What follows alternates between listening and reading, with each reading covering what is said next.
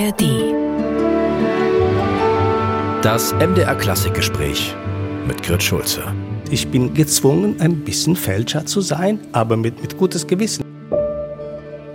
Jede alte Musikstück war mal zeitgenössische Musik. Und genau diesen Effekt müssen wir auch bei der Aufführung herausbringen. Sage ich herzlich willkommen, Alessandro De Marchi, Dirigent, Cembalist, Musikologe, Intendant. Neben der Pflege des bekannten Repertoires sind es ja auch immer wieder Neuentdeckungen, Ausgrabungen, die Sie in Archiven, in Bibliotheken aufstöbern und dann hier bei den Festwochen aufführen. Ich erinnere mich an Opern von Graun, von Riccardo Broschi, auch von Georg Philipp Telemann, Flavius Bertaridus, die standen schon auf dem Programm. Das sind alles musikalische Schätze, die Sie gehoben haben. Was glauben Sie, zeigen uns diese musikalischen Schätze auch, dass man die Musikgeschichte vielleicht unvollständig geschrieben hat, also dass die auch hätte anders verlaufen können? Es geht allgemein um ein natürliches Prozess von Kulturprozess, das eine, eine Selektion macht, weil es ist unmöglich, alles zu behalten. Das auch unser Gehirn macht genau das Gleiche, sonst wären wir alle verrückt. Dieser Prozess ist aber manchmal zufällig, weiß man nicht ganz genau, wieso das passiert. Wir haben auch von der alten Griechenland so Tragödien, die sehr berühmt damals waren und die heute gar nicht bis zu uns gekommen sind. Also natürlich, das Standardrepertoire gehört zum Kanone, zum was die Kultur anerkannt hat und geblieben ist. Aber kann man immer wieder finden, so kleine Schätze, die nicht bis zu uns äh, gekommen sind und die kann man wieder zum Leben bringen. Und ja, ich habe in diesen Jahren in Innsbruck immer wieder Glück gehabt oder gute Nase oder eine, eine Mix von diesen beiden Sachen und wir haben sehr schöne Sachen entdeckt. Ja, Sie sind ein Schatzgräber. Was treibt Sie da an? Ist es die Neugier, die Entdeckerlust oder ist es vielleicht wirklich auch die Wiedergutmachung vergessener Komponisten? Ist ein bisschen von allem. Ich bin in Rom geboren.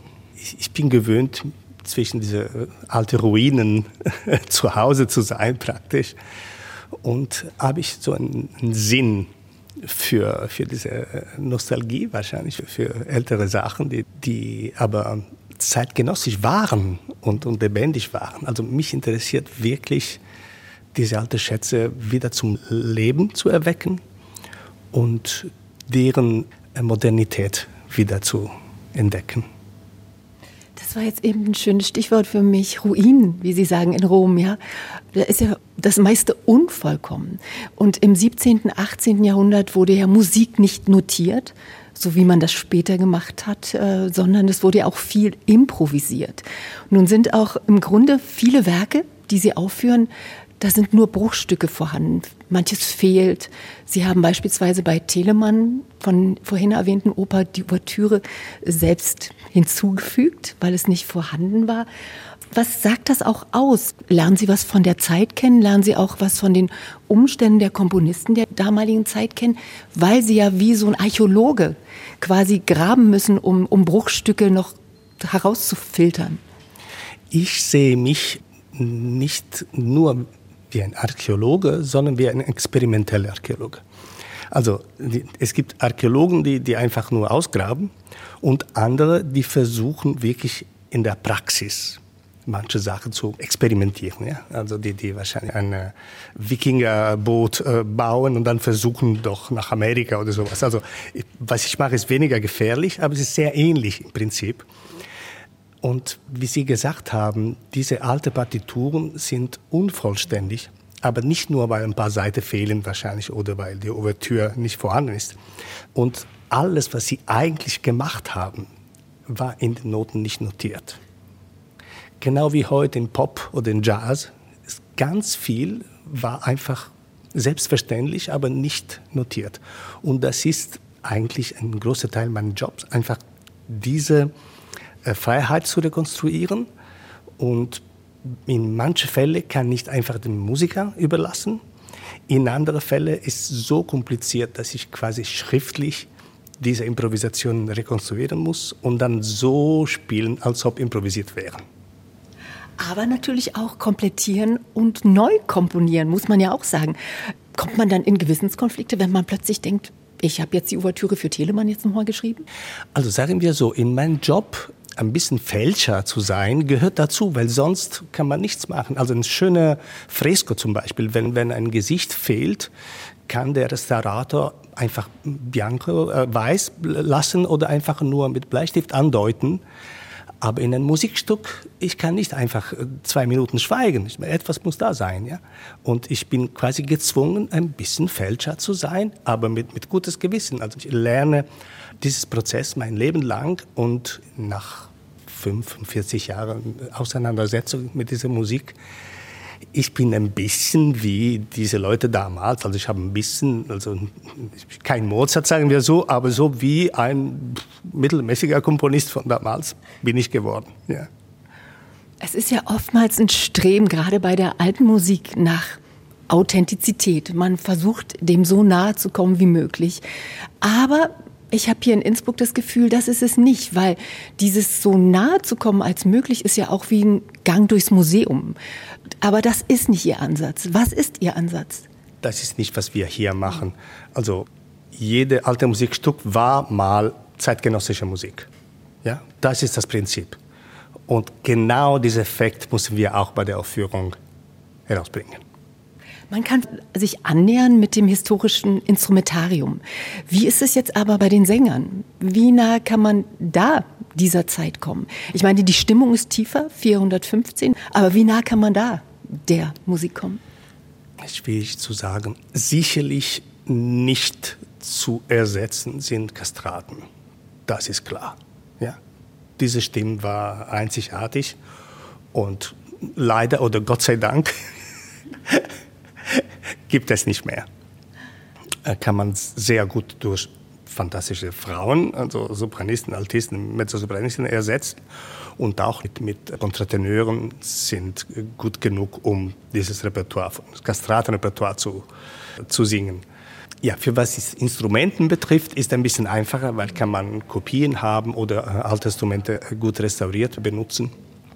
Und natürlich mit der richtigen Stimmung und Kenntnis von, von Praxis kann man ganz viel rekonstruieren. Aber natürlich dann ein Teil muss unbedingt von unserer eigenen Sensibilität, von unserer Interpretation ergänzt werden, weil kann man nicht eins zu eins alles machen, wie es war. Und auch wenn wir es wussten, also kann man nicht ewig die gleiche Interpretation immer wieder wiederholen. Ja? Wir haben eine Aufnahme von Brahms, der Klavier spielt. Und dann von diesem Stück, wir wissen ganz genau, wie er das gespielt hat und wie er das haben wollte. Aber kann jeder Pianist ewig immer nur so spielen, wie Brahms gespielt hat? Nein, wäre langweilig und hätte bestimmt der Komponist selber nicht so gewollt, dass nur das und ewig so gespielt wird. Alessandro De Marchi, die Innsbrucker Festwochen sind ja auch wie so eine Art Labor, habe ich das Gefühl. Man beschäftigt sich hier über eine längere Zeit mit einem Sujet. Man hat ja auch die Zeit, so empfinde ich das. Man hat ja eine ganz andere Vorstellung von Zeit. Liegt das auch an dem Ort, der ist so eingebettet, man ist hier so beschützt durch die Berge? Wäre das in anderen Orten auch so möglich oder finden Sie schon, dass das hier was ganz Besonderes hat? Dass man hier eben auch nicht abgelenkt ist durch eine, Sie kommen aus Rom, durch eine große Stadt, sondern ja, dass man hier sozusagen wie so einen kleinen Hort hat? Es ist sicherlich ideal als Ort, als Atmosphäre. Die Stadt ist groß genug, aber nicht zu groß. Es gibt alles, es fehlt gar nichts. Und auch natürlich in einem Theaterbetrieb hat man auch weniger Zeit, weniger Möglichkeiten, weniger Proben. In einem Festival kann man sich Zeit lassen, genug Proben haben, um alles wirklich richtig richtig gut zu machen. Und auch der Moment des Jahres, ja, wo wir es machen, es ist ein bisschen Urlaub, aber auch Arbeit. Wir sind entspannt, aber sehr konzentriert und ja, es ist ideal. Durch diese intensive Zusammenarbeit entsteht ja auch ein sehr inniges, ein sehr künstlerisches Klima. Äh, gleichzeitig ist das auch immer eine Gratwanderung. Also zum einen muss man das rechte Maß an Führung, aber eben auch an Freiheit finden als künstlerischer Leiter. Zu welchem Grad ist das, was da entsteht, Interpretation und wie viel kommt aus dem Ensemble heraus? Also Interpretation von Ihnen, was Sie eingeben und wie viel kommt aber auch zurück? Also es gibt eine sehr lange Phase, wo ich mich allein vorbereite. Und wenn ich hier ankomme, die Partitur ist fertig eingerichtet. Ich habe mein ästhetisches Projekt fertig und ich habe die ästhetischen Rahmen sehr klar im Kopf. Aber natürlich, das ist alles nur in mein Gehirn.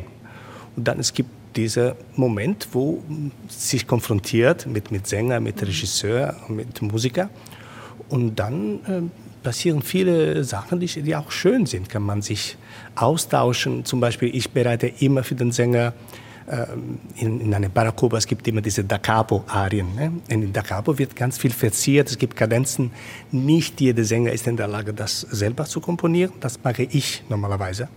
Aber dann, was ich zu Hause vorbereitet habe, muss man nach Maßen adaptieren für die Stimmen und wahrscheinlich der Sänger sagt, ja, aber hier möchte ich ein bisschen höher oder das ist ein bisschen zu tief oder sowas. Also, oder die Koloratur kann ich gut, die andere kann ich weniger gut. Also es gibt wirklich einen, einen Austausch und mit der Regie-Team genauso. Es ist auch interessant, weil kann man, die Regisseure haben sehr oft andere Vorstellungen oder aber auch Sicht, Sichtweisen, ja, die, die interessant sind und die wieder äh, die Musik beeinflussen, aber auch umgekehrt. Eine bestimmte Interpretation kann äh, der Regisseur beeinflussen. Und mein System ist ein wirklich in jede einzelne Probe so viel wie es geht dabei zu sein, damit ich wirklich ein Teil sein kann von, von der Gesamtinterpretation. Erleben Sie für sich die schönsten, die innigsten Momente in Ihrem Musikerleben auf der Bühne bei der Vorstellung oder in der Probenarbeit? Es gibt kaum Unterschied. Deswegen sind wir abends so erschöpft es ist immer, es ist immer Vorstellung. Alessandro De Marchi, wenn Sie einen Komponisten aus der Zeit, mit der Sie sich beschäftigen, treffen könnten, wer wäre das und was würden Sie ihn fragen wollen, wenn Sie eine Frage stellen könnten? Das ist sehr, sehr, sehr schwierig. Es gibt unendlich viele Komponisten, die ich gerne kennengelernt hätte. Aber ähm, natürlich, es ist nicht ein Operkomponist, aber also ein paar Fragen an Johann Sebastian Bach hätte ich sicherlich ge gestellt. Ja. Im Festwochenorchester der Innsbrucker Festwochen spielen ja Musikerinnen und Musiker aus verschiedenen Nationalitäten. Ich weiß gar nicht, wie viele. Sechs oder sieben sicherlich. Und jeder bringt ja so seine eigene Tradition mit, auch seine eigene Klangästhetik und eine Spielkultur. Dieses Zusammenkommen zeigt uns, dass Europa vereint ist, aber andererseits soll es ja auch Unterschiede geben. Ja, wie bereichernd ist diese, diese Heterogenität, die dann ja doch wieder eine Homogenität darstellt? Ja, das ist natürlich eine Bereicherung. Ja, was wir machen, ist immer die Summe von jede, jede einzelne Musiker, ne? ja, jede einzelne Elemente. Ich muss sagen, die Art, wie ich die Proben führe und wie ich dirigiere, machen so, dass fast alle Orchester, die ich dirigiere, am Ende haben einen ähnlichen Klang. Und es ist ein Wunder, das ich wirklich nicht wissenschaftlich erklären kann. Aber ich muss feststellen, dass mehrere Orchester, auch moderne Orchester, die mit mir arbeiten, nach ein paar Tagen klingen in eine ähnliche Weise. Also es ist sehr, sehr interessant. Also Ihre Klangvorstellungen implizieren Sie in das Orchester. Der einzige Ausgangspunkt, das ich wissenschaftlich haben könnte, sind die Studien über Spiegelneuronen. Man weiß heutzutage, dass, dass wir alle Spiegelneuronen im in Gehirn haben und dass diese spezialisierten Neuronen sind äh, für bestimmte Jobs da. Und zum Beispiel ohne Spiegelneuronen könnte man nicht äh, empathisch sein miteinander, könnte man nicht rhythmisch sein, könnte man nicht miteinander tanzen. Und manchen denken, dass auch die Liebe ohne Spiegelneuronen möglich wäre. Und in dem Sinn, ich glaube, dass wenn, wie zum Beispiel vor ein paar Tagen am Tag der Premiere, Publikum, Solisten, Orchester, Dirigent, alle sich durch Spiegelneuronen synchronisieren, praktisch hat man die Möglichkeit, eine große Gruppe in Einklang zu bringen und dann passiert auch etwas mit der Art, wie man spielt. Ja? Man, man schmelzt alle zusammen. Und ja, am Tag der Premiere war das Publikum auch mit uns geschmolzen. Ja, genau.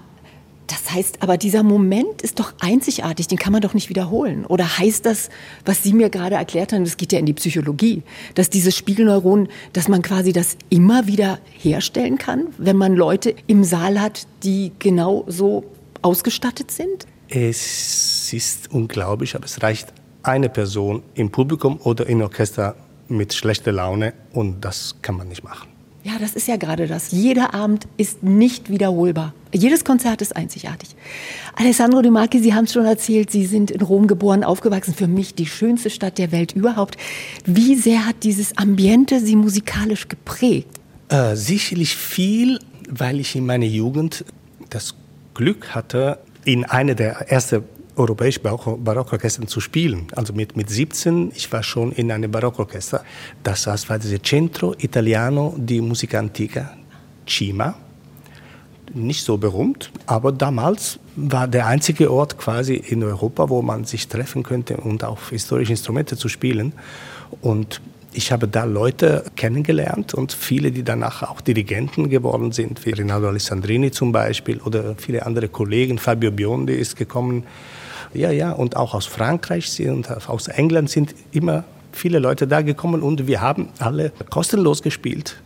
Es war nur Leidenschaft und deswegen ich wurde geprägt von dieser Sache und wir haben sehr viele auch äh, Bach und Händel Oratorien gespielt und ich könnte als als Continuospieler meine Erfahrungen machen und natürlich sowas bleibt für immer. Sie werden die Innsbrucker Festspiele jetzt mit Saisonende äh, leider verlassen, nach 14 Jahren. Sie sind als Dirigent sehr gefragt. Was wird Ihnen fehlen, wenn Sie aus Innsbruck weggehen? Also als Gastdirigent bin ich sehr gut beschäftigt, sehr gute Häuser. Ich kann wirklich nicht sagen. Ich werde bald auch mein Debüt in, in Buenos Aires haben, am Teatro Colón. Und in Tel Aviv und ganz viel an der Deutsche Oper Berlin, Staatsoper Berlin, Semperoper. Aber als Gastdirigent wird man eingeladen und wird ein Titel oder ein Programm vorgeschlagen und muss man Ja oder Nein sagen. Was ich in Innsbruck vermissen werde, außer mein Team und die schöne Stadt und die Wärme vom, vom Publikum und so weiter, wird die Möglichkeiten, Programme selber zu gestalten und Ausgrabungen auch zu machen, weil die meisten Veranstaltungen sind nicht so mutig wie wir. Wahrscheinlich nicht, weil sie nicht so ein Publikum haben, wie wir haben, der uns immer vertraut und egal, was wir planen, kommt und weiß, dass hier was Schönes kommt. Ja?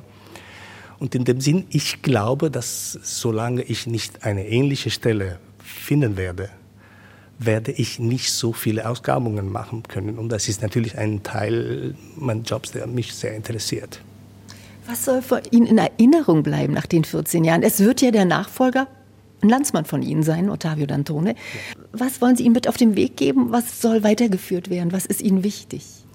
Ich hoffe, dass einfach alles äh, weitergeht und, und äh, sicherlich muss die, dieser Gesti-Wettbewerb weitergehen, das ist sehr wichtig und die verbundene Opera Jung muss auch weiter und ich bin sicher, dass das äh, Frau Sens und Antone, die sich die, die, die Leitung teilen werden, ja, weiter versuchen werden, eine gute Mischung zwischen Blockbusters und neue äh, Entdeckungen. Ja, und ich, ich unterlasse den ein Festival in sehr guter Zustand mit einer fantastischen Auslastung trotz Corona und ein Publikum, der wirklich ja, 70 Prozent aus Innsbruck ist und 30 Prozent aus außerhalb und ja, mindestens 50 Journalisten aus der ganzen Welt jedes Jahr, die kommen. Also ein kleines Juwel, der sehr schön ist und viel schöner ist als vor 14 Jahren, als ich angefangen habe. Was natürlich von Ihnen auch bleibt, ist, also Ihnen war es immer wichtig, den Nachwuchs ins Festival mit zu integrieren. Durch diesen Chesty-Wettbewerb, durch Opera Jung. Also, dass eben Sänger, die den Wettbewerb gewonnen haben, die wir jetzt gehört haben und letzten Jahre gehört haben, die aus dem Chesty-Wettbewerb hervorgegangen sind. Das war Ihnen immer wichtig. Ja, absolut. Ich bin für, ich weiß, ich sage es auf Italienisch, Educazione permanente. Das gilt für mich als Erste, aber auch, es geht auch nach außen. Und ja, viele unserer Chesty-Gewinner oder Teilnehmer haben sehr gute Karrieren gemacht, auch durch die Werbung, das wir gemacht haben. und auch, weil wir eben sehr renommierte und äh, hochkarätige Juroren haben. Und dieses Jahr, äh, ich glaube, wir haben insgesamt 17 Sänger in Festwochen, die irgendwie mit unserem Geschichte-Wettbewerb zu tun gehabt haben. Vielen Dank für das Interview. Sehr gerne. MDR Klassik